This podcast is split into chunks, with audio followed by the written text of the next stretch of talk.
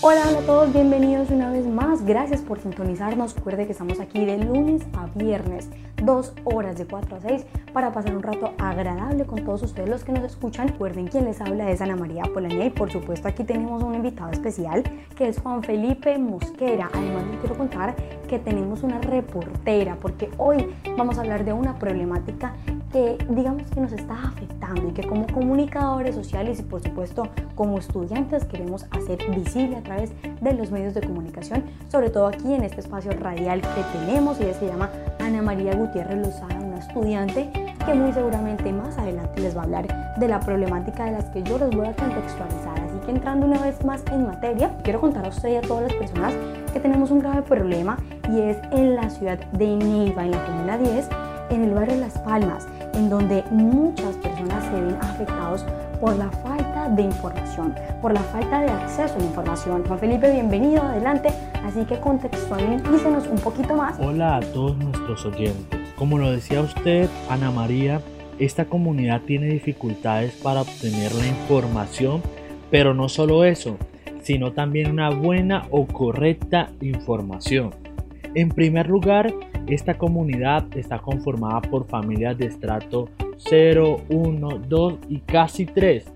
Familias que deben salir a rebuscársela para poder alimentar a los suyos, a sus familiares.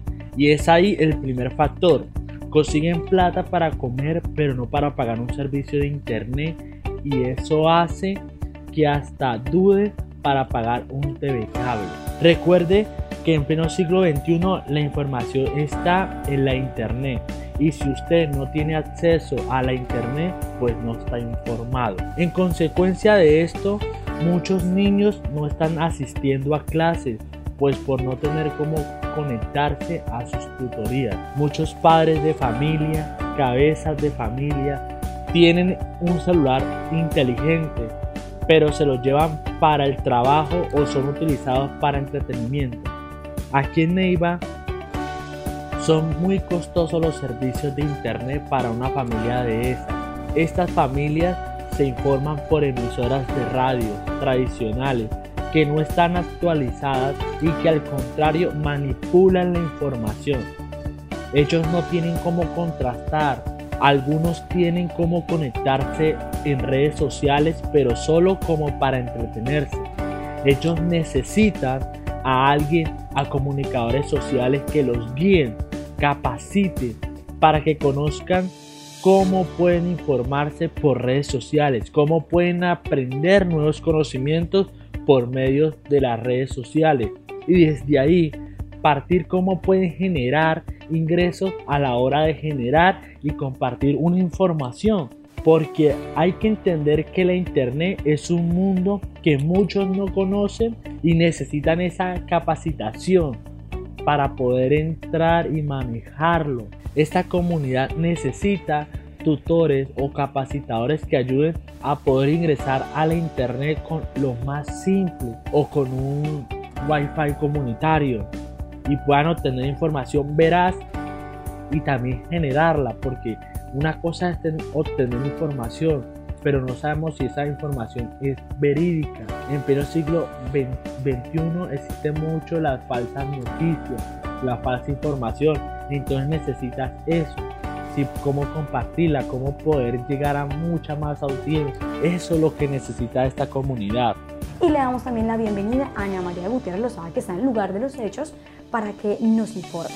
Hola, ¿qué tal? Muy buenas tardes, compañeros y oyentes. En la tarde de hoy nos encontramos en la comuna de Las Palmas de la ciudad de Neiva. Allí hablaremos de esta problemática, la limitación del acceso a la información, la cual, como estudiantes de comunicación social, buscaremos una solución.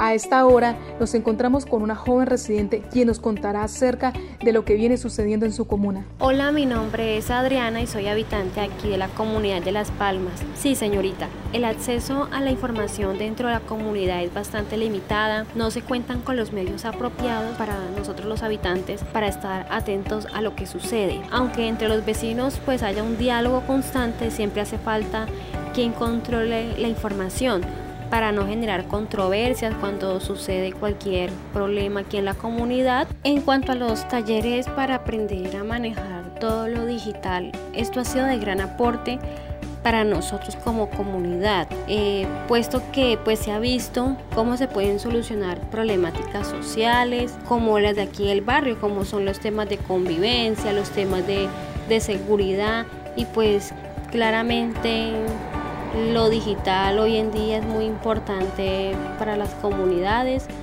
y más que todo para nuestro barrio que necesita de actualización y de aportes que lleven a, mejorar la convivencia entre todos los habitantes.